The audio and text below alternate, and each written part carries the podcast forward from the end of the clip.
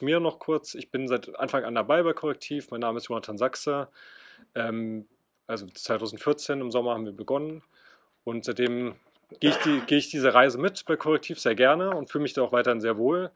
Ähm, ich selber behandle ganz unterschiedliche Themen. Also ich arbeite klassisch als Reporter, aber grob gesagt arbeite ich jedes Jahr an, anderen, an einem anderen Schwerpunkt. Ähm, das hat mit unserer Struktur insgesamt zu tun, dass wir nicht so wie die ähm, wie es in vielen klassischen Medien ist, äh, so eine Struktur haben, wo man so einem Ressort, einem Themengebiet zugeordnet ist, also zum Beispiel ein Sportressort oder Politik und dann arbeitet man sich da an den Themen ab, sondern wir suchen eher unsere Schwerpunkte und setzen dann unser äh, Reporterinnen, Reporter so zusammen, dass sie dann auch in dem äh, als Team sozusagen gut wirken können in dem Schwerpunkt. Bei mir war das so, ich habe irgendwie am Anfang was zum Thema äh, äh, Spenden von an, von Richtern und Staatsanwaltschaften bei ähm, Strafverfahren, die eingestellt werden, äh, recherchiert. Dann habe ich mich länger, länger Zeit mit dem Thema Sparkassen äh, beschäftigt, Gehältern von Sparkassenvorständen und wie geht es insgesamt den, den Sparkassen in Deutschland. Ähm, jetzt zuletzt, letztes Jahr war bei mir ein ganz großer Schwerpunkt das Thema, was ich gerade schon genannt habe, der Wohnungsmarkt in Deutschland und welche Eigentümer tummeln sich da und was ist das Problem bei der Intransparenz am Wohnungsmarkt. Und jetzt ähm, seit einigen Wochen bin ich äh, auch in dem Team der Leute, mal so jedenfalls für einen gewissen Zeitraum dabei, die zum Thema AfD recherchieren und bin sozusagen stellvertretend aus diesem Team hier. Ich sitze aber selber in Berlin in ähm, unserem zweiten Standort. Da sitzt auch ein Großteil unserer Redaktion.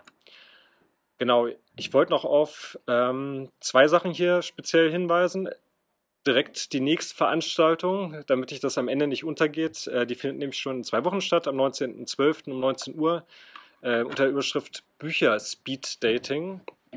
Ähm, dort stellen, äh, stellt Korrektiv seine Lieblingsbücher vor und man hat nochmal die Gelegenheit, vielleicht Weihnachtsgeschenke, ein paar Tipps für Weihnachtsgeschenke zu bekommen. Ähm, Grundsätzlich ist es bei Korrektiv so, das möchte ich nochmal zu Beginn sagen, dass wir selber, weil wir gemeinnützig sind, ähm, über Spenden uns finanzieren. Ähm, Spenden ganz unterschiedlich. Jeder kann sozusagen als Privatperson uns spenden, aber es gibt genauso gut auch Stiftungen, die an uns spenden. Das ist auf unserer Webseite aber äh, ähm, sehr transparent aufgeführt. Ähm, und sie, da gibt es auch keine Grenze. Sie können sozusagen einmalig theoretisch was uns spenden. Sie können Fördermitglied werden, regelmäßig was spenden. Da sind alle Wege offen. Genau, und letzte äh, letztes Thema in eigener Sache, bevor wir zum Thema kommen. Es gibt einen Newsletter oder verschiedene Newsletter bei Korrektiv. Da geht auch noch eine Liste rum, glaube ich, wenn ich es richtig verstanden habe. Genau, da können Sie sich eintragen, wenn Sie sich für, für die Themen interessieren. Auf unserer Webseite gibt es auch noch weitere Newsletter, die richtig nach Themen sortiert sind, je nachdem, welche Themen Sie interessieren. Genau, wenn Sie heute zwischendurch irgendwie was zu trinken holen wollen, jetzt in der nächsten ähm, Stunde, dann lassen Sie es sehr gerne locker gestalten. Hier muss keiner sozusagen an seinem Platz äh, sitzen sein. Getränke werden weiterhin ausgeschenkt. Bei mir ist es selber so, ich muss heute Abend noch nach Berlin zurückreisen. Da fährt der letzte Zug leider schon um halb neun. Also wir werden so bis acht, vielleicht ein paar Minuten länger, so dass ich halt noch zum Bahnhof schaffe, äh, Zeit haben und äh, danach aber nicht sofort äh, den, den Laden schließen, wenn sie irgendwie noch was trinken wollen. Also wir schmeißen sie ja nicht um acht, mit, aber kehren sie nicht mit dem Besen hier raus. Dann haben sie noch die Gelegenheit. Genau, aber jetzt zum ähm, eigentlichen Thema. Ähm, genau, es soll um die ähm, unbekannten Finanziers der AfD heute gehen. Ich habe mir das so vorgestellt, dass ähm, ich würde das gerne als Art Werkstattgespräch machen. Das heißt, ich würde einfach mal erzählen, was wir bisher herausgefunden haben und auch andere Kollegen von anderen Medien herausgefunden haben zu dem Thema und ähm, das gerne so gestalten, dass Sie jederzeit Fragen stellen können, dass wir dann gerne im Dialog das machen und es äh, nicht nur ein Vortrag wird, wo man am Ende irgendwie noch schnell fünf Minuten Fragen loswerden kann. Am besten mit einem kurzen ähm, Handzeichen, dann kann man das, glaube ich, ähm, am besten machen. Ähm, genau. Also wir von Korrektiv recherchieren jetzt schon seit einiger Zeit. Ich würde mal sagen, mindestens zwei Jahre, vielleicht sind es mittlerweile auch schon drei Jahre, zu diesen zwei Themenblöcken neue Rechte auf der einen Seite und ähm, aber auch zum Thema illegale Parteienfinanzierung. Und bei dem Thema ist, ähm, beim Thema AfD sind jetzt beide Themenblöcke zusammengekommen. Ähm, deswegen soll es auch heute um dieses Thema gehen. Und zwar haben wir äh, sind wir über die Zeit darauf gestoßen, dass hinter der AfD, speziell in den Wahlkämpfen, ähm, immer wieder anonyme Großspender ähm, investieren und die Wahlkämpfe mit, mit unterstützen. Und ähm, das ist aus unserer Sicht ein Problem. da äh, es ja auch ein klares System gibt, sozusagen in Deutschland, dass Parteispenden grundsätzlich transparent sein müssen. Ähm, da gibt es ein ähm, ja, klares Regelwerk. Der Hintergrund für dieses Regelwerk ist, dass es insgesamt wichtig ist, ähm, zu wissen, welchen Interessens, möglicherweise Interessenskonflikten bewegen sich Parteien, ähm, wer sind so mögliche, ich nenne es jetzt mal etwas überspitzt, Mächte im Hintergrund, die zumindest finanziell äh, wirken bei dem, bei dem Thema und die dann auch, je nachdem, um was für Summe es geht und äh, wie einseitig die Finanzierung ist, dann auch wirklich äh, mit, mitsprechen können. Deswegen ist uns das Thema grundsätzlich wichtig. Ähm, beim The Thema AfD haben wir mit der Zeit konkrete Hinweise bekommen, die uns dann äh, zur Entscheidung gebracht haben, dass wir tiefer zum Thema recherchieren wollen und mittlerweile recherchieren ja auch ähm, einige andere Medien zum Thema. Und zwar ist es so beim Thema AfD, ähm, dass die AfD in den letzten Wahlkämpfen, ich spreche vor allen Dingen von den Landtagswahlkämpfen, man kann es aber auf, die Bundes-, auf den Bundestagswahlkampf übertragen, ähm, ja, millionenschwere Unterstützerkampagnen ähm, bekommen haben.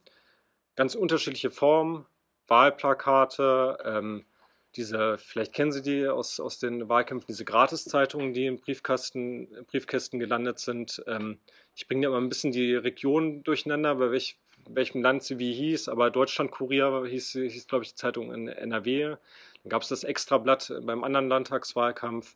Äh, immer so ein bisschen unter, unter unterschiedlichen Labeln, aber so Gratiszeitung, wo dann äh, eindeutig, äh, eindeutig einseitig für die AfD geworben wurde, aber nicht offiziell von der AfD.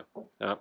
Ähm, das war dann quasi wie eine Zeitung getarnt über äh, grob acht bis zehn Seiten, wo man sich dann zu verschiedenen Themen äh, informieren konnte und dann die Botschaft klar war, wenn Sie da sozusagen die Probleme lösen wollen bei diesen Themen, dann müssten Sie beim nächsten Wahlkampf die AfD wählen. So, wir, wir haben uns dann ähm, die, sozusagen die Frage gestellt, die ich eben ja auch schon genannt habe, welche anonymen Kräfte stecken eigentlich dahinter? Warum wollen diese, ähm, diese Personen, die diesen Wahlkampf mit, offensichtlich mit unterstützen, ähm, nicht genannt werden? Und in welcher Verbindung steht die AfD dazu? Also wie weiß die AfD ähm, Bescheid? Wissen Sie überhaupt Bescheid, wer da irgendwie mit involviert sind? Wurden Sie an irgendeiner Stelle damit angefragt? Welche Interessen wirken da?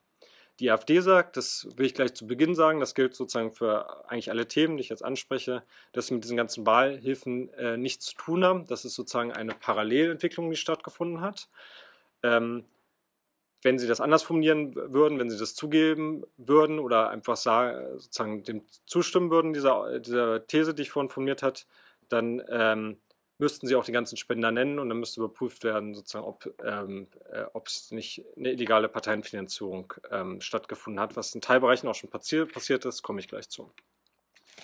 Äh, ich versuche mich jetzt mal ein bisschen chronologisch durch das Thema, zu, ähm, Thema durchzugehen und sagen Sie gerne Stopp an irgendeiner Stelle oder wenn es auch Nachfragen gibt, äh, weil es ist an ein paar Stellen ein bisschen komplexer, das, das System sozusagen, was wir bis jetzt herausgefunden haben. Ich versuche es mal so ein bisschen mit Zeiträumen. Ähm, ein Schaubild hätte jetzt vielleicht geholfen an der Stelle, aber ich kann auch nochmal Zeiträume wiederholen, wenn, wenn Sie dazu Fragen haben. Also wir beginnen mal jetzt im, grob im April 2017.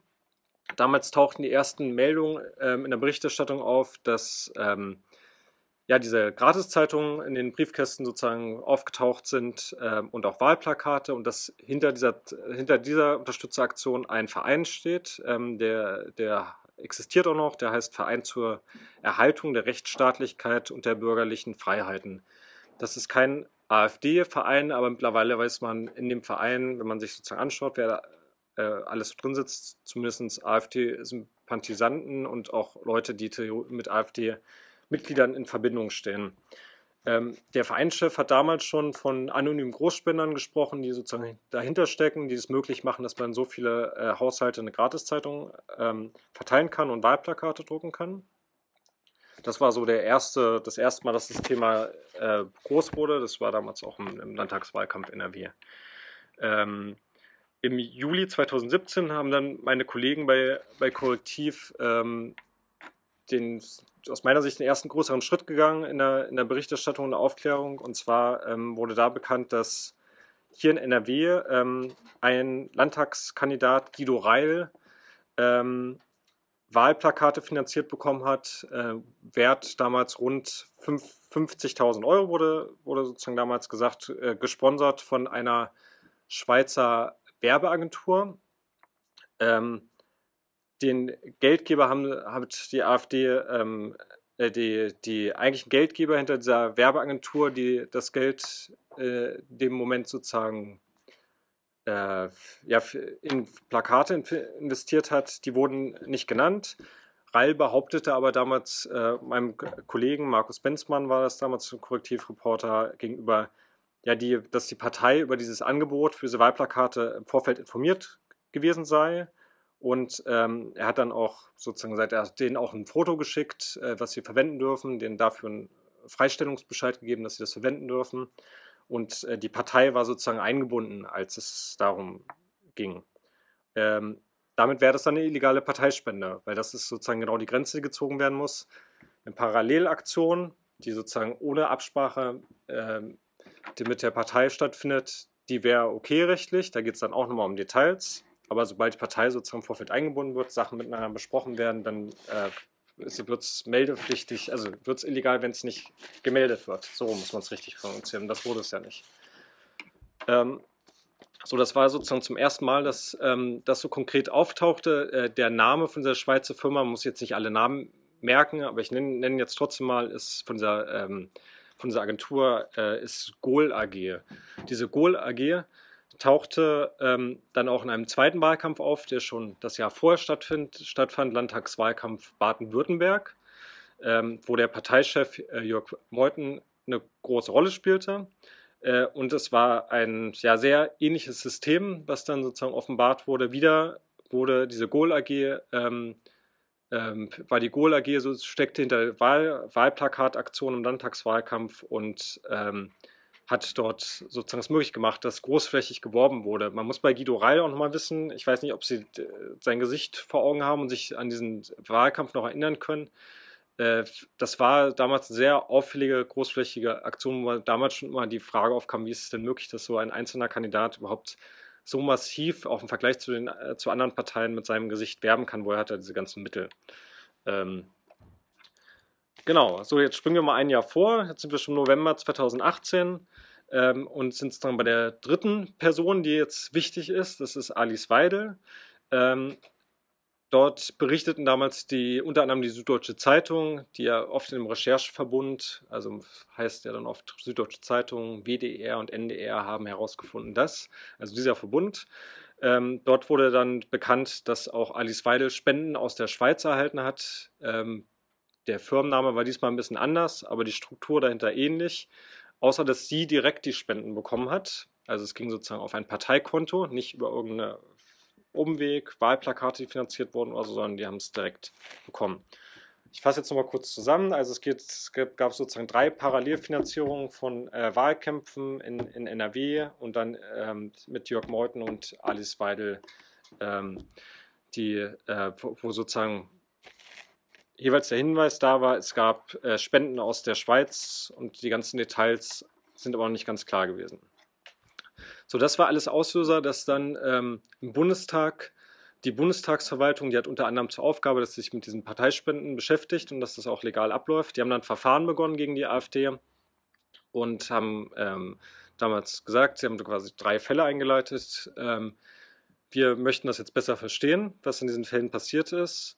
Und sie haben dann äh, unter anderem angefordert, schicken Sie uns doch mal bitte jetzt die konkreten Listen dieser äh, Geldgeber, die dort ähm, finanziert haben.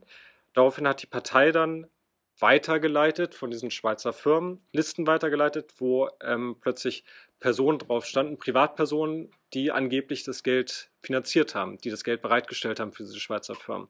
Muss man sich jetzt vorstellen, das sind drei Listen, ähm, die in der Summe 19 verschiedene Namen drauf hatten, mit ganz normalen äh, äh, ja, deutschen Bürgern. Ein, ein Belgier war dabei, ähm, deutschsprachigen, die in Spanien leben, in der, in der Schweiz welche, ähm, die da einfach aufgelistet waren. Name, äh, Wohnort, die Summen, die die gegeben haben. Und ich glaube, es gab noch eine weitere Spalte. So, so ungefähr sahen die Listen aus. Ähm, die sollen sozusagen angeblich das Geld überwiesen haben. Ähm, zu diesen Listen würde ich gleich noch ein bisschen ähm, tiefer drauf eingehen, weil das war für uns dann ein Ansatzpunkt, jetzt, dem, mit dem wir uns im letzten Monat intensiv beschäftigt haben, was, was auf den Listen noch interessant war. die, äh, dann haben eine Menge Kollegen auch zu dem Thema schon weiter recherchiert und ähm, die Entwicklung fand jetzt dieses Jahr alles statt. Also ich nenne auch nochmal die Kollegen, das gehört immer dazu. Also unter anderem dieser Rechercheverbund, Süddeutsche Zeitung, NDR, WDR, der Spiegel, Report Mainz. Also haben sich eine Menge Medien an das Thema ähm, dann äh, äh, sich mit dem Thema beschäftigt. Die haben unter anderem dann äh, berichtet, dass auf diese Personen auf diesen Listen, also einigen konnten sie es nachweisen, ähm, Strohleute waren. Sprich, das waren sozusagen Leute, die äh, am Ende nur mit ihrem Namen auf der Liste auftauchten, aber nicht die echten ähm, Geldgeber waren. Das haben sie herausbekommen, indem sie mit allen, ähm, teilweise mit den Leuten direkt ins Gespräch gekommen sind, die erreicht haben und die das dann auch den Gegenüber bestätigt haben. Ähm, dort gab es dann erste Aussagen ähm, von Personen, die gesagt haben, ich habe hier nur eine ähm, Scheinquittung unterschrieben. Ähm, ich äh, sollte da sozusagen eine bestimmte Summe raufschreiben und äh, dann als Firmenname zum Beispiel die Goal AG angeben. Die, ähm, also halten wir fest, zu dem Zeitpunkt stand dann schon fest, mehrere Spender haben tatsächlich kein Geld gezahlt, die als Spender ähm, gegenüber der Bundestagsverwaltung abgegeben wurden. So, das war dann sozusagen der Grund für die Bundestagsverwaltung, dass sie die ersten Strafen ausgesprochen haben. Wir sind jetzt im März 2019. Ähm, die Bundestagsverwaltung hat für diese ersten zwei Listen, da spreche ich jetzt von Guido Reil und Jörg Meuthen, dann gesagt, das äh, ist Strafzahlung wegen illegaler Parteifinanzierung 400.000 Euro, muss die AfD zahlen. Und eine zweite, zweite Strafzahlung ist jetzt gerade noch in Verhandlung. Da geht es um die andere Liste, Alice Weidel. Äh, da geht es so grob um 130.000 Euro. Da wird es im Januar nochmal eine Entscheidung zu geben. Ähm, genau. Korrektiv hat sich das Thema dann weiter angeschaut. Äh, wir arbeiten, ähm, kurzer Schwenker, bei unseren Recherchen immer wieder mit unterschiedlichen Medien zusammen. Ähm, also in unserer Vergangenheit, wenn man sich so ein bisschen anschaut, mit wem wir öffentlich, Geschichten veröffentlicht haben, ist das wirklich ein breites Spektrum von Lokalzeitungen, überregionalen äh, Magazinen, ähm, Fernsehsendern, Radiostationen und äh, deutschlandweit, aber auch international. In dem Fall bei den AfD-Recherchen ähm, ist unser Hauptpartner bisher immer die äh, ZDF, das ZDF-Magazin Frontal 21 gewesen.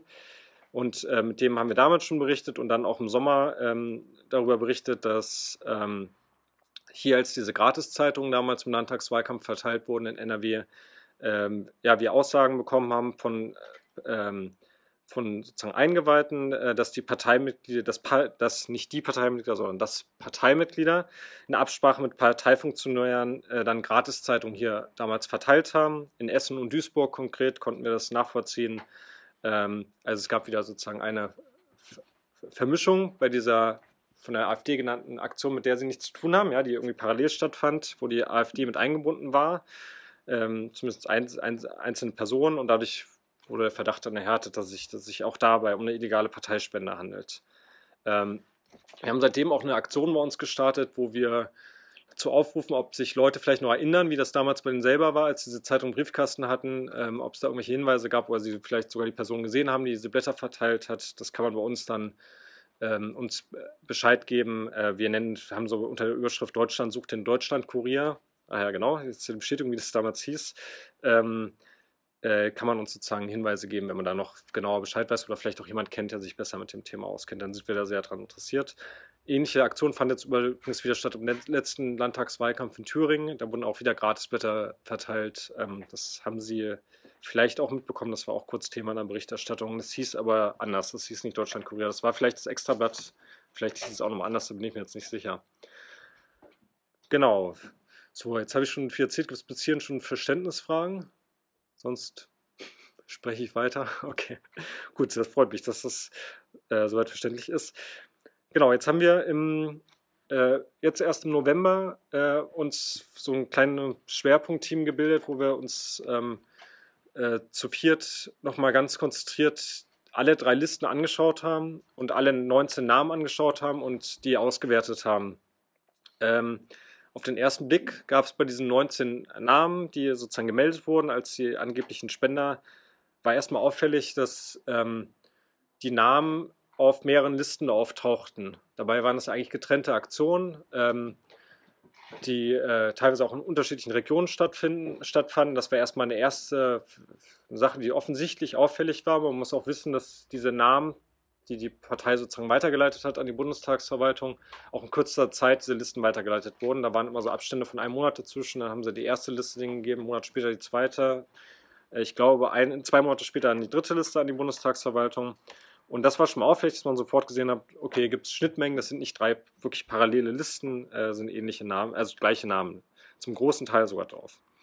Dann war auffällig, was uns, das war so, da was, das muss, dafür mussten wir auch nicht recherchieren, das haben wir sofort dann sehen können, dass die Beträge immer knapp unter dem meldepflichtigen Betrag lagen von den einzelnen Spendern, also unter 10.000 Euro. Das ist so eine Regel.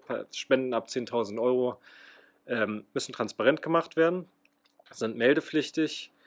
Und ähm, das waren für uns schon genug Anhaltspunkte, dass wir gesagt haben, okay, jetzt wollen wir mal wirklich alle Namen angehen und mit allen Kontakt haben. Das, was schon Kollegen wertvolle Arbeit vorher geleistet haben, jetzt noch einmal richtig strukturiert und möglichst viele erreichen. Um mal ein bisschen aus der Praxis zu erzählen, wie wir das dann gemacht haben. Äh, das ist kein Hexenwerk, ist eher Fleißarbeit, würde ich sagen. Wir haben uns von den ganzen Personen erstmal versucht zu verstehen, was für ein Umfeld, bevor wir sie kontaktiert haben, was für ein Umfeld bewegen die sich, wo wohnen die denn wirklich, gibt es irgendwelche Social-Media-Profile, wo man mal einfach sehen kann, ähm, äh, mit wem die zum Beispiel befreundet sind, weil sie auf Facebook eine offene Freundesliste haben ähm, oder auf irgendwelchen anderen Profilen, den äh, Business-Profilen, Xing oder LinkedIn oder so unterwegs sind, wo man einfach schon mal einen ersten Einblick bekommt. Was für eine Region ähm, sind die gemeldet? Auf diesen Listen stand ja immer eine, ähm, ein Wohnort angegeben. Und äh, wo gibt es da Schnittmengen? So, diese ganzen Sachen haben wir erstmal ähm, ausgewertet. Dann haben wir äh, uns an einem Tag entschieden, gemeinsam mit dem ZDF, äh, möglichst parallel diese Menschen zu kontaktieren. Der Hintergrund war, klar haben wir gedacht, irgendwie müssten diese ganzen Leute ja auch schon Bescheid wissen, dass sie dass das schon mal Thema war. Die Kollegen haben ja auch schon äh, mit Leuten teilweise gesprochen. Ähm, aber wir wollen mal versuchen, wir wissen ja nicht, wie die alle ticken, dass wir, dass schon ein Überraschungseffekt da ist und wir die alle, dass sie sich nicht, wir wissen ja nicht, wie die alle miteinander verbunden sind, irgendwie schnell gegenseitig anrufen oder so. Solche Gedanken hatten wir dann. Also lieber möglichst mit vielen Leuten. Wir waren, glaube ich, letztendlich sieben Leute, die parallel sozusagen entweder an Haustüren geklingelt haben, äh, angerufen haben. Ähm, ja, genau, das waren die zwei Wege, ähm, diese Leute dann kontaktiert haben.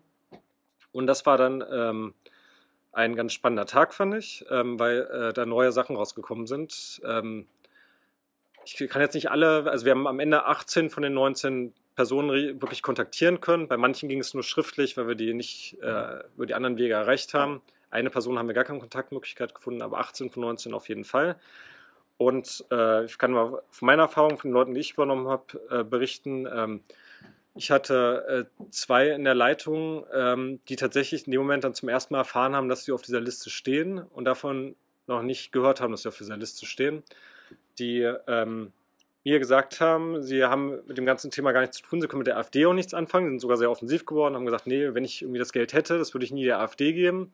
Äh, sie überraschen mich jetzt. Also ich, eine Person, das war, die habe ich dann am Sonntag erst erreicht. Am Freitag haben wir, glaube ich, losgelegt. Freitag, Samstag, Sonntag. Äh, die stand quasi gerade am Kochtopf. Äh, die habe ich dann ein bisschen überrumpelt am Kochtopf. Das ging sozusagen nicht anders, war der erste Moment, wo ich sie erreicht habe. Und die wollte ich dann erstmal sortieren nach dem Anruf und hat mich dann aber später nochmal zugerufen und dann konnten wir in Ruhe die Sache besprechen. Die hat dann zum ersten Mal erfahren, dass sie sozusagen von ähm, diesen Schweizer Firmen scheinbar in irgendeiner Form ausgenutzt wurde und der Name benutzt wurde, ähm, um Spendernamen melden zu können. Ich fand das auch sehr glaubwürdig, was die Person gesagt hat und sehe jetzt auch keinen Grund, ähm, warum die Person mich in dem Moment äh, belügen sollte. Man bekommt ja auch ein Gefühl, wenn man länger mit den Leuten redet und bestimmte Fragen stellt. Ähm, genau. So, dann gab es die zweite Person, bei der ist dann auch noch das Gleiche passiert. Ähm, eine, eine Person, die in Spanien lebt. Äh, da war es so, dass die Person auch wieder offensichtlich überrumpelt ähm, gesagt hat, sie hört jetzt auch zum ersten Mal. Sie kennt sogar die ganze Geschichte. Sie hat das in der Berichterstattung verfolgt. Äh, damals ging es auch schon darum, dass es irgendwelche Strohleute an der Costa Brava gibt, wo die Person auch lebt und hat sich da schon seine Gedanken gemacht. Und jetzt hört sie plötzlich zum ersten Mal, dass der eigene Name auch draufsteht. Nicht nur der eigene Name, sondern auch der Name äh, von äh, seiner Frau. Und äh, bei den beiden war das ähnlich. Wir haben erstmal eine Viertelstunde, eine halbe Stunde telefoniert, dann haben die diskutiert und dann haben wir nochmal einmal in Ruhe, äh, nachdem die einmal miteinander reden konnten, über das ganze Thema gesprochen und das ein bisschen genauer ausgewertet. So, jetzt gab es sozusagen mehrere Ergebnisse. Das eine war, dass es offensichtlich nicht nur Stroh Strohleute auf dieser Liste stehen. Also Strohleute wäre wirklich sozusagen Eingeweihte, die das Spiel mitspielen, sondern auch Scheinspinner, die gar nicht Bescheid wussten. Ähm, und aber auch Personen, die ähm, vielleicht wirklich Geld gegeben haben. Das muss man auch sagen. Bei ein paar Leuten, die waren sehr zurückhaltend am Telefon. Das war sozusagen das Gegenteil von den Anrufen, die ich gerade beschrieben habe.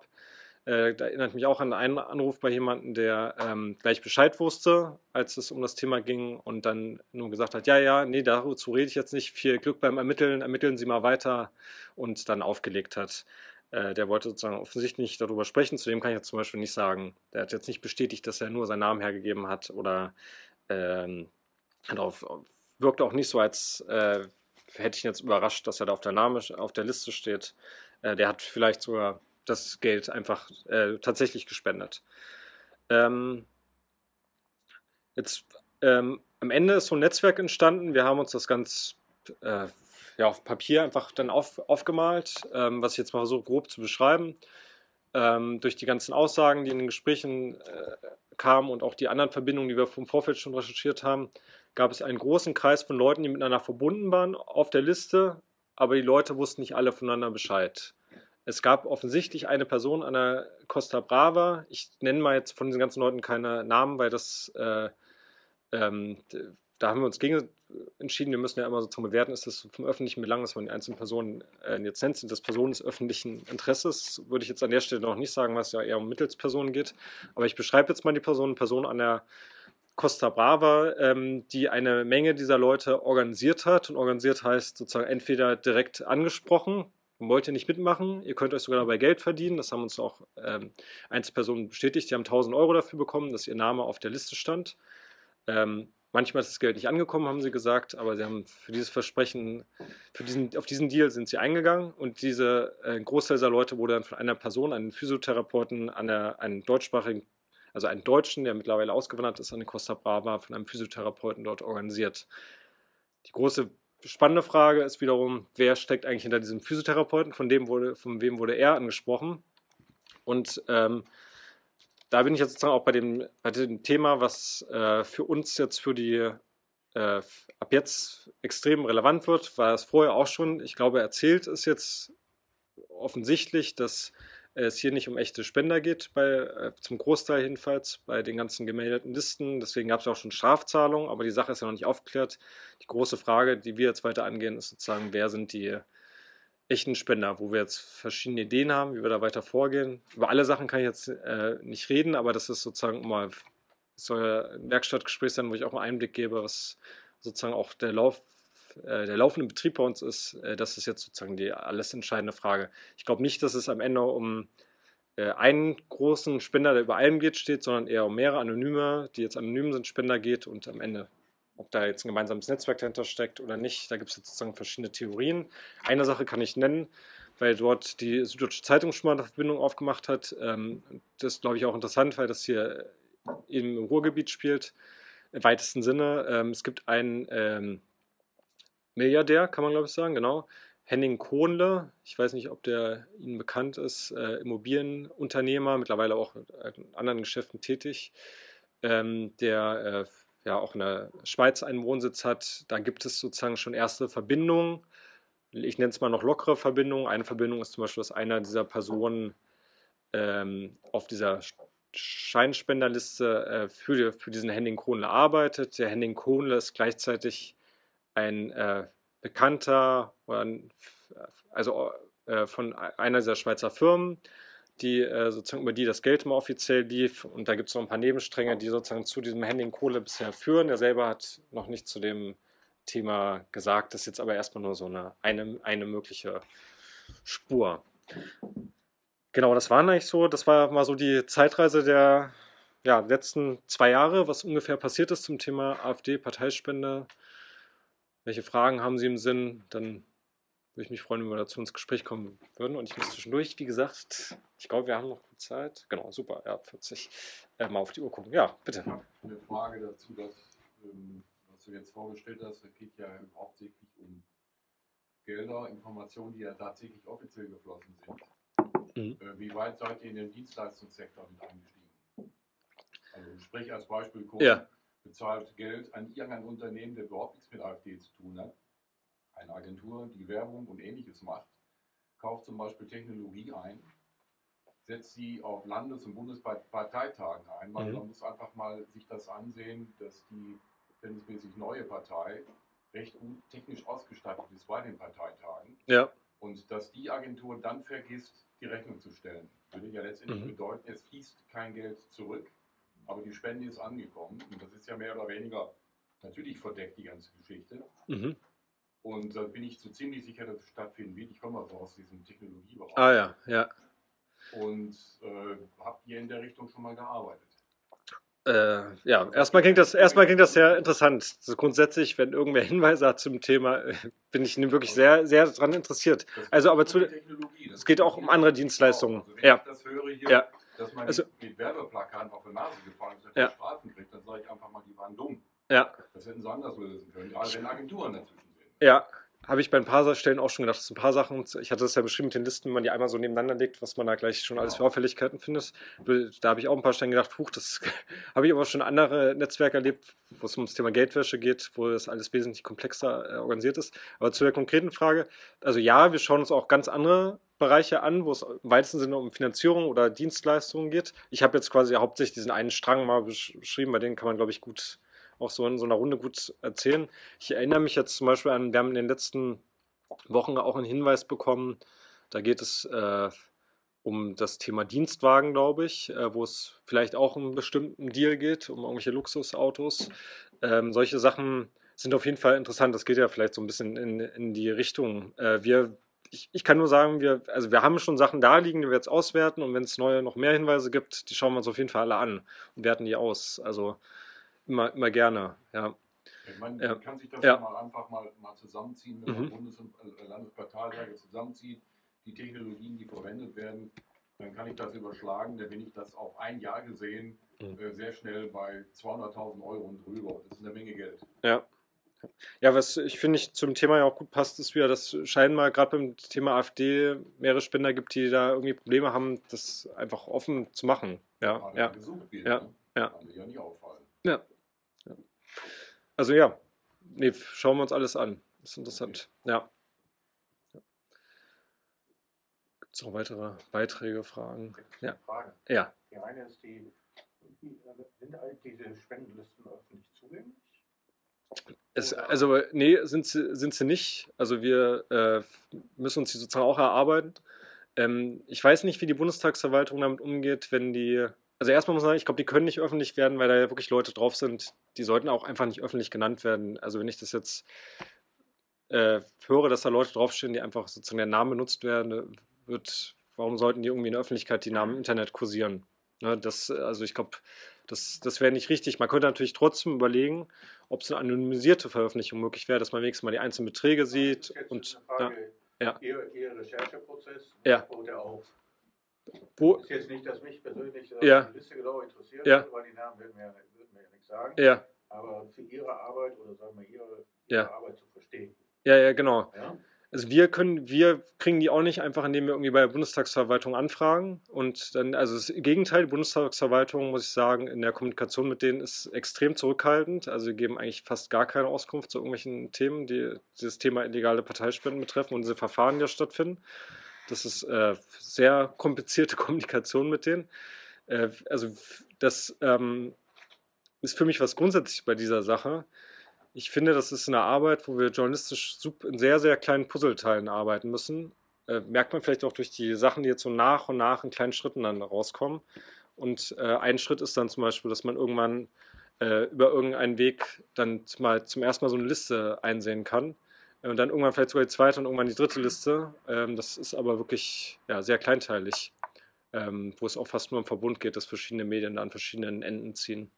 Äh, habe ich, ging die Frage in die Richtung ja. oder habe ich die falsch verstanden? Ja. Die zweite Frage ja. ist die, so, wenn Sie jetzt entsprechend recherchieren und entsprechende Sachverhalte feststellen und das interpretieren als äh, entsprechend auf Gesetzesverstoß, mhm, ja. werden Sie aktiv Sie, Ihre Kollegen aktiv Richtung Bundestagsverwaltung, Richtung Strafbehörden oder kommen die auf Sie zu? Ja, gute, gute Frage. Ich schätze ja bei vielen Recherchen, äh, wo es dann sozusagen irgendwie um illegale Sachen geht. Also unsere Aufgabe würde ich ja ganz klar definieren, wir sind diejenigen, die Missstände in die Öffentlichkeit tragen und die Öffentlichkeit verhält sich dann dazu. Das ist nicht unsere Aufgabe. Also wir, ähm, man sieht es ja auch oft so. Also in dem Fall ist es ja sogar so gelaufen. Die, wir haben im ersten Schritt darüber berichtet, dass in NRW diese, äh, äh, diese Finanzierung, diese Wahlaktion stattgefunden haben. Danach hat die Bundestagsverwaltung Verfahren eingeleitet, weil sie offensichtlich diese Berichterstattung verfolgt haben. Das gleiche, als die Deutsche Zeitung dann über Alice Weidel uns berichtet hat, dann gab es das nächste Verfahren. Die haben sozusagen darauf reagiert. Es ist aber in beiden Fällen, bin ich mir auch sicher, dass mein Kollegen nicht so abgelaufen ist, nicht so gelaufen, dass wir irgendwie im Vorfeld den Bescheid sagen, hier ist ja was. Äh, wir holen höchstens eine Stellungnahme ein vor der Berichterstattung, dass wir sozusagen die Bundestagsverwaltung theoretisch mit einem Statement vorkommen lassen können oder sowas. Klar, das schon. Aber wir sind nicht die, wir übernehmen nicht die Aufgabe von irgendwelchen Ermittlern. Das ist mir auch wichtig. Also dafür, das ist ja das Thema Gewaltentrennung sozusagen bei uns. Und ähm, wir, wenn wir, ich, was ich nie machen würde, ist, wenn wir Zugang bekommen zu Dokumenten zum Beispiel, das, und die den Ermittlern offensichtlich auch helfen würden, dann würde ich den Ermittlern nicht die Dokumente geben. Also das ist für mich eine klare Linie. Ich, wir entscheiden dann sozusagen, was wir, dass wir möglichst das viel der Öffentlichkeit an Informationen geben und darüber können sie sich dann sozusagen bedienen und dann eigene Ermittlungen starten. Die ähm, gerade staatsanwaltschaftlichen Ermittlungen, die auch ja, mittlerweile stattfinden, die habe ich jetzt gerade auch nicht erwähnt, also zum Beispiel in Konstanz Ermittlungen zu dem Thema äh, Alice Weide. Äh, in Essen gibt es auch die Staatsanwaltschaft, die sich konkret äh, dem Thema ähm, äh, Parteienfinanzierung widmet. Ähm, die haben ja nochmal ganz andere Hebel. Dann durch, hier gab es dann Durchsuchungen in Essen vor grob einem halben Jahr zu dem Thema, äh, wo die Geschäftsstelle durchsucht wurde und so. Das ist ja dann sozusagen alles, die Hebel haben wir ja alle nicht, aber das ist eine Reaktion auf die äh, ja, die Berichterstattung, die wir, ja, und die Hinweise, die sie dann daraus gelesen haben. Ja. Bitte. Frage. Äh, sie sagten, die beiden Fälle des Herrn Meuthen und von Herrn Reil seien abgeschlossen und es wären Strafzahlungen der Bundestagsverwaltung 400.000 Euro, ja, grob. Sind die geflossen? Sind die tatsächlich geflossen? Hat die AfD die gezahlt? Kann ich ehrlich gesagt noch nicht beantworten, gerade nicht beantworten, wie der, ob das Geld schon angekommen ist, ähm, müsste ich, kann ich nachreichen, kann ich auch meinen Kollegen fragen. Ähm, ja. Zweite Frage, ja. wonach richtet sich die Höhe? Hm. Wie greift die Bundestagsverwaltung auf welche Daten zurück, um zu sagen, so das kostet euch jetzt X oder Y? Ich weiß nicht genau, wie die Berechnungsmethode ist, aber ich kann beschreiben, was man sieht sozusagen. Also es war ungefähr, wenn man jetzt den Fall Reil und Meuthen äh, addiert, war das ungefähr die Hälfte von dem Betrag, der dann als Strafzahlung fällig war. Da scheint es dann. Die Hälfte dessen, was Sie bekommen haben. Die, also wenn man Reil und Meut zusammenzählt, das waren grob 200.000 Euro, die sie bekommen haben sollen, aber das ist ja noch mit einem losen Ende, wo man nicht weiß, ob da noch mehr waren. Ne? Ja, genau. Und das, ja, genau, genau. Und die Strafzahlung am Ende war dann ungefähr der doppelte Betrag. Wieder der ich nenne es jetzt mal Algorithmus dahinter ist, seitens der Bundestagsverwaltung, ob die dann sehen, okay, hier gibt es noch un, unklare Bereiche, deswegen setzen wir es höher an, oder wenn äh, da sozusagen illegale Parteiverständnis vorliegt, bedeutet Strafe doppelt so viel von dem Betrag, der nachweisbar ist, kann ich, kann ich auch so nicht direkt beantworten. Ja. ja mir geht es nur hauptsächlich ja. darum, ist die Strafe höher als das, was Sie bekommen haben? Ja, das ist eine ja, total berechtigte Frage, ja, genau. Ja. Also kann man jetzt natürlich nicht final beantworten, weil man nicht genau weiß, was wir bekommen haben. Ne? Aber das sozusagen was bekannt ist, ist die Strafe höher. Ja. Also tendenziös auf jeden Fall ist die Strafe höher. Ja, genau. Ja. Dass die Strafe immer wesentlich höher ist als das, was die. In der Regel das Doppelte. Okay. Mhm. Ist das auch bei anderen Zahlungen schon so gewesen, dass es Doppelte war? Da habe ich mich noch gar nicht beschäftigt, ja? Okay. Ja, also ja. Ähm, Spenden fließen ja nicht nur in der Politik, sondern auch in der Wirtschaft. Ja, klar. Ja. Und da ist es in der Regel so, dass dass dann, wenn es, wenn es ähm, ja eben strafbehaftete Spende war, dass dann gerne das Doppelte ausgesprochen wird. Und ja. wird eigentlich mehr oder weniger schon beim, beim Zoll abgeguckt. Die machen es genau. Ja. ja. Und man hat das also mehr oder weniger durchgereicht und damit war eigentlich klar, dass wenn ich 200.000 Euro kriege und lasse mich damit erwischen, muss ich 400.000 bezahlen. Und muss ich zusehen, dass ich sehr viel verdeckt habe. Genau, und was, glaube ich, bei dem Thema auch noch wichtig ist, wahrscheinlich in der Bewertung von der Strafzahlung, ist, ob im Vorfeld dann schon wieder was zurückgezahlt wurde. Das ist bei Alice Weide jetzt gerade eine Diskussion, dass Alice äh, bei diesem, äh, wie viel war es, 130.000, glaube ich, die Alice Weide sozusagen als direkte Spende für den Kreisverband bekommen hat, dass die, der Betrag dann später wieder zurücküberwiesen wurde. Aber wenn man die Chronologie anschaut von der ganzen Berichterstattung, ist es vermutlich erst zurückgezahlt worden, als dann offensichtlich wurde, jetzt passiert ja was. Äh, das muss man natürlich dann. 31c. Ah, sehr gut, bitte. Das Dreifache. Das Dreifache. Das Dreifache. Die Summen waren 89.000. Das muss ich mir auch mal genau angucken. 64.500 und der Dreifache. Sehr gut. Äh, danke, dass Sie das nachtragen. Sehen Sie, ich komme aber heute auch ein bisschen mit den Zahlen durcheinander. Das sind ein bisschen zu viele. Aber die andere Sache, die Sie gefragt haben, können, kann ich gerne auch noch mal nachreichen. Ne? Ob die schon fällig geworden ist, müssten wir nur mal dann Kontaktmöglichkeit austauschen. Ähm, das ist ja eine gute Frage. Genau, eine Frage, die uns übrigens ganz oft gestellt wird, ich weiß nicht, ob Sie die auch beschäftigt oder ob Sie da sagen, dass so alles klar ist, warum wir jetzt uns gerade bei dem Thema äh, äh, zum Thema AfD widmen, beim Thema illegale Parteispenden, sind die anderen Parteien nicht auch interessant? Ähm, ja, klar, also die, natürlich sind die anderen Parteien auch interessant, aber bei uns, dass, wenn jemand Hinweise hat, konkret zu anderen Parteien, immer her damit, dann wir uns die genauso anschauen. Ähm, aber hier kommen mal gerade zwei Sachen zusammen, deswegen uns, wir haben Hinweise bekommen, ganz konkrete. Äh, es geht auch um ganz schön große Summen, wenn man sich mal anguckt, wie millionenschwer die Kampagnen waren bei der, bei der AfD. Und es geht auch noch um das Thema neue Rechte, was wir als Thema behandeln. Und deswegen sind wir bei diesem Thema AfD besonders stark fokussiert beim Thema.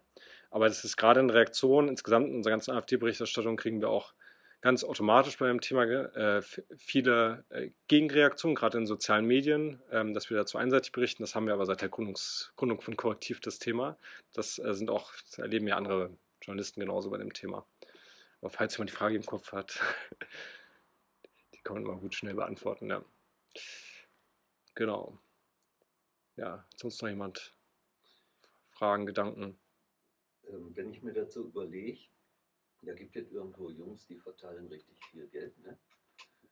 Äh, und dann wird das organisiert. Äh, die Typen in so einer Partei, das ist ja wahrscheinlich nicht die AfD. Mhm. Die Typen, die die Connections haben, die haben ja auch Macht mhm. innerhalb ihres Ladens mhm. oder so. Ja, das würde ich äh, unterstreichen. Ja, also das ist, das ist auf keinen Fall etwas, was in der großen Partei abgesprochen wird. Da geht es wirklich, das, also wenn ich das mir anschaue, wie das beim Thema Geldwäsche und anderen Machtstrukturen und anderen Geldgebern in Wirtschaftsbereichen und sonst wo sonst abläuft, dann geht es da um am Ende auch um Einzelpersonen, Einzelverbindungen. Sonst ist das Risiko auch viel zu groß, dass irgendwer darüber äh, spricht. Ne? Also in der Regel sind werden da weniger, wenige Leute eingeweiht. Ja. Ich meine, was ja auffällt beim ganzen Thema ist, dass immer wieder Meuthen, Alice Weidel und so dann immer wieder betonen, die haben nichts Illegales gemacht. Egal welchen Bericht, der wird dann immer abgehandelt. Jetzt beim der Bundesparteitag war ja gerade von der AfD jetzt in, in Braunschweig. Äh, da sollte es eigentlich einen Antrag geben. Ähm, also es gab einen Antrag für einen Antrag. Politisch muss man es, glaube ich, korrekter formulieren, aber es wollte sozusagen jemand, dass da eine Abstimmung stattfindet über einen Antrag, äh, wo es darum ging, dass nicht die AfD dafür haftbar gemacht wird für diese Strafzahlung, sondern die Einzelperson, die drei genannten dann selber. Der ist aber gar nicht wiederum an, durchgekommen äh, in der, in der, äh, sozusagen der Vorabstimmung. Der wurde gar nicht dann als An Antrag behandelt. Aber Meuthen hat es wiederum dann seiner Wahlkampfrede da aufgenommen, das Thema, und dann auch wieder natürlich in dem Moment dann proaktiv wiederholt, dass er sich da keiner Schuld bewusst ist. Das ist eine Sache, die ist woanders stattgefunden. Wortwörtlich kann ich das jetzt gerade nicht wiedergeben, aber so sinngemäß. Ähm, da kann man richtig, wir haben das auch mal gemacht, das werden wir wahrscheinlich auch nochmal veröffentlichen, dass wir mal in so einer Zeitleiste aufführen, wie die einzelnen Reaktionen von bestimmten neben den drei Akteuren auch noch bestimmte andere Akteure aus der AfD immer zu dem Thema waren, die auch relativ auffällig sind, wenn man die mal alle so untereinander reiht.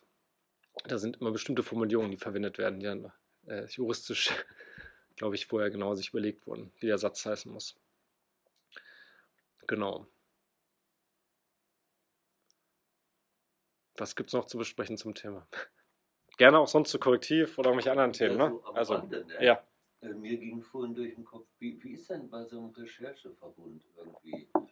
Ähm, ist da Konkurrenz ausgehebelt? Durch die ganz unterschiedlichen Medien, die am Thema dran sind. Ja.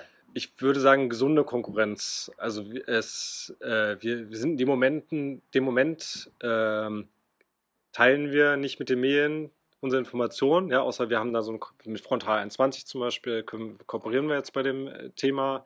Ist auch eine sehr gesunde Kooperation, weil die sich sozusagen um den TV-Beitrag kümmern. Wir kümmern uns hauptsächlich um die Online-Version zum Thema. Äh, da kann man irgendwie gut miteinander alles absprechen. Und ähm, wir können aber jetzt nicht anfangen mit Partnern, mit denen wir gar nicht zusammen was veröffentlichen, dann immer zu telefonieren, was hast du jetzt, was hast du und so. Es wäre zwar schön fürs große Ganze, aber so funktioniert dann nicht die Medienwelt, dann würde irgendwer, ja, also ist ja irgendwie offensichtlich. Was ich aber wirklich gut finde, das meine ich auch ganz ernsthaft, und so reden wir auch miteinander bei dem Thema, haben wir jetzt auch nach dem letzten Bericht wieder gehabt, äh, ist, dass wir das super finden, wenn die anderen was rausfinden. Weil das bringt ja jedem anderen Bericht dann auch voran. Also, und das ist auch wirklich so gewesen. Das kann man sich ja in dieser Chronologie super anschauen. Die einen haben das Puzzleteil, die anderen das. Gerade den Rechercheverbund muss ich an der Stelle auch mal nennen. Die haben jetzt gerade in dieser Phase, die haben das ja genannt, dass dann bei Alice Weidel auch da so eine sozusagen äh, diese äh, Spenden stattgefunden haben und danach dann besonders dadurch, dass sie dann mit der Tagesschau zusammenarbeiten und so, sind die viel mehr drauf getrimmt, dann auch irgendwie wöchentlich Sachen zu aktualisieren oder mehrmals äh, im, im Monat. Und da, da gibt es besonders viele kleine Schritte, wo die sozusagen vorankommen. Und wir sind ja eher so, dass wir dann ein bisschen sammeln, dann überlegen wir uns, was ist die größere nächste Aktion und dann ein paar Monate später veröffentlichen wir unseren nächsten Bericht und das ergänzt sich, glaube ich, ganz gut. Ja. Man muss sich halt vernünftig nennen, also da, sonst gehen die Streitereien los. Wenn wir jetzt irgendwie äh, die, was berichten und nicht irgendwo erwähnen, wie schon das und das berichtet wurde, dann kriegt, kriegt man nach Anruf. das, das, hat dann nicht nur was mit Eitelkeit zu tun. Ja. Äh, ein klein bisschen verwundert hat, ja. ist, wenn ich aufgrund Ihrer Recherchen oder Ihrer Berichte, Newsletter oder ähnliches äh, Frontal 21 geguckt habe dazu. Ich habe keinen Bezug darin gesehen, äh, nicht innerlich, äh, sondern sagen wir, über diesen Rechercheverbund, sozusagen, dass da gemeinschaftliche Aktivität steht. Wenn, wenn Sie schreiben, mhm. das, äh, wenn ich einen Bericht auf Frontal 21 sehe, zu einem Thema, ähm, da steht aus meiner Sicht völlig außen vor. Ja, Sie meinen jetzt, äh, dass Korrektiv vernünftig erwähnt wird oder die anderen Partner? Äh, dass, dass, Sie als Partner äh, äh mit genannt werden oder ja. auf, auftauchen. Also ne? wir bei der Umsatzsteuerkarussell. Ja, ja, also ja, ah, ja, guter Punkt. Also sehr wichtiger Punkt, der wird bei uns auch sehr diskutiert, wie man das mit den TV-Partnern am besten macht. Im TV haben wir die Herausforderung, dass ähm, sozusagen einmal gehört, korrektiv und schon wieder vergessen im TV-Beitrag. Das ist sozusagen die Herausforderung. Man sieht unseren Namen dann in dem Moment nicht, wenn er so im Beitrag irgendwo fällt. Auch ähm, bisher ist der Deal eigentlich mit jedem Fernsehpartner immer, dass wir ähm, da kann ich sogar sehr kleinteilig erzählen. Wir versuchen es eigentlich immer so zu gestalten, wenn das so ein Magazin ist, mit einer Anmoderation, ja, eine moderierte Sendung, dass dann in der Moderation dann immer gesagt wird, wie Korrektiv und Frontal 1, Frontal 21 zum Beispiel herausgefunden haben, jetzt kommt der Bericht. Dann gibt es in der Regel im Bericht immer ein Element, wo Korrektiv irgendwie mal vorkommt, am besten auch visuell, eine Aufnahme in unserem Büro. Unsere Reporter sind irgendwie zu sehen, wie sie zusammen am Schreibtisch irgendwie was recherchieren. Dann wird Korrektiv in dem Moment genannt, damit es so visuell und gleichzeitig gehört. Und äh, im besten Fall, dann gibt es ja am Ende noch Abbinder. Ich weiß nicht, wer die Abbinder liest nach so einem TV-Beitrag, aber da wollen wir natürlich auch gerne genannt werden, auch nochmal korrektiv. So, die Praxis zeigt aber, dass es wirklich nicht so ein, einfach ist. Es gilt aber für alle Kooperationen. Ähm, äh, auch nochmal so ein bisschen Einblick. Ich, wir können vorher ganz viele Sachen ähm, besprechen mit Partnern. Am Ende sprechen, äh, haben ja plötzlich ganz viele Leute mit ähm, einem TV-Beitrag, aber auch einem Tageszeitungsbeitrag zu tun, die vorher nichts damit zu tun hatten dann macht irgendwer die, die Schlussredaktion oder so und hat davon dann das irgendwie nicht mitbekommen und plötzlich verschwindet der Name korrektiv wieder oder so im schlimmsten Fall. Haben wir auch schon erlebt.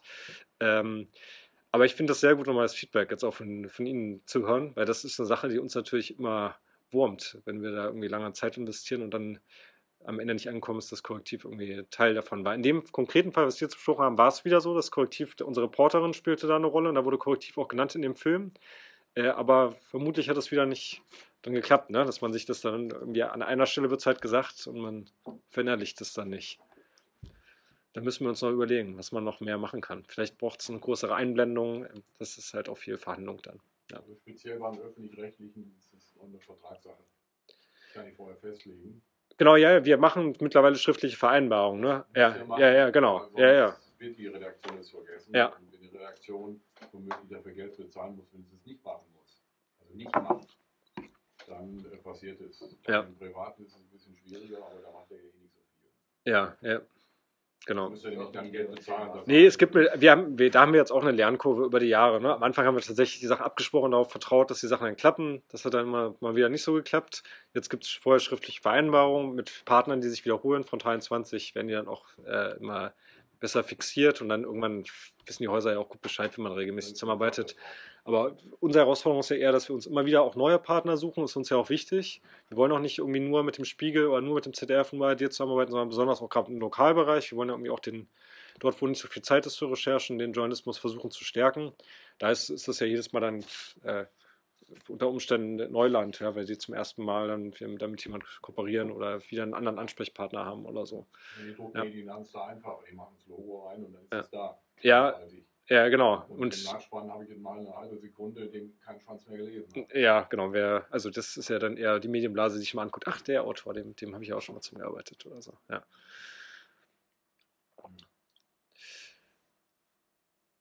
Ja.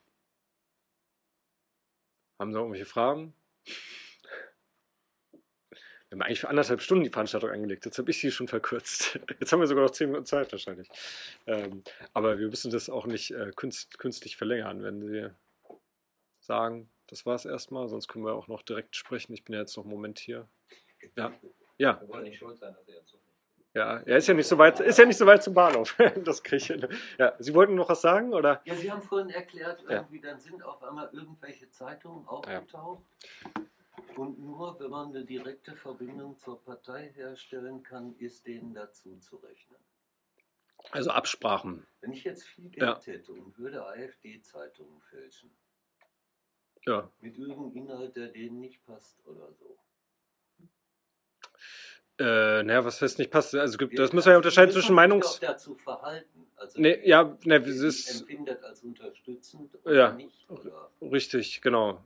Naja, wir sagen wir mal so, jetzt das, was passiert ist, sozusagen, da wird ein Blatt gedruckt, was sehr positiv die ganze Zeit über die AfD schreibt. Mhm. Also jetzt mal theoretisch, da gibt es keine Verbindung, schreiben positiv über die AfD, verteilen das auch noch ein Briefkästen.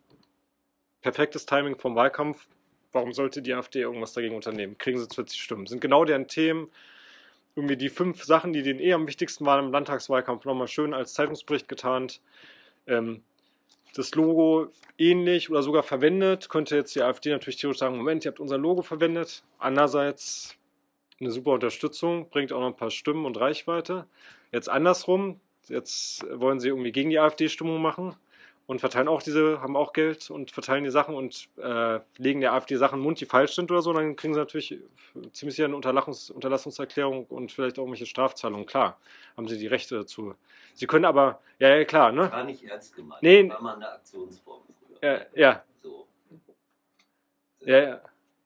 Ich, ich denke jetzt, ich denke jetzt gerade auch nur laut, ne? Ja. Verbindung nachweisen. Ja. Man muss Geld nachweisen, ja. das geflossen ist oder irgendwelche nennenswerte. Genau, es muss ja aber noch nicht mal Geld sein. Ne? Also es geht auch um wirkliche Absprachen. Das ist ja der Punkt gewesen bei Guido Reil, wo er dann irgendwann gesagt hat, einem äh, Kollegen gegenüber, ähm, ja, nee, da, ich hatte ihnen mein Foto dann zur Verfügung gestellt, das durften sie dann verwenden. Das, ich habe vorher der Partei das nochmal geklärt.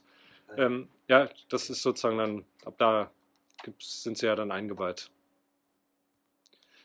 Ja das ist auch nicht nur irgendwie eine Informations-E-Mail, sondern da wird ja, kommt ja, ist ja richtig eine Anfrage vorher. Ne? Also das ist ja nochmal, das ist ja wirklich dann eine Absprache. Ja. Genau. Okay, dann würde ich mal an dieser Stelle sagen, vielen Dank. Zehn Minuten bin ich, glaube ich, noch hier, dann habe ich nur noch 13 Minuten, bis dazu kommt. Und also wenn noch irgendwelche Fragen sind oder wir noch Kontakt austauschen wollen, sonst vielen Dank, dass Sie schon mal hier waren und ja, wenn noch irgendwas trinken will oder ein Buch einkaufen will, herzlich willkommen. Vielen Dank.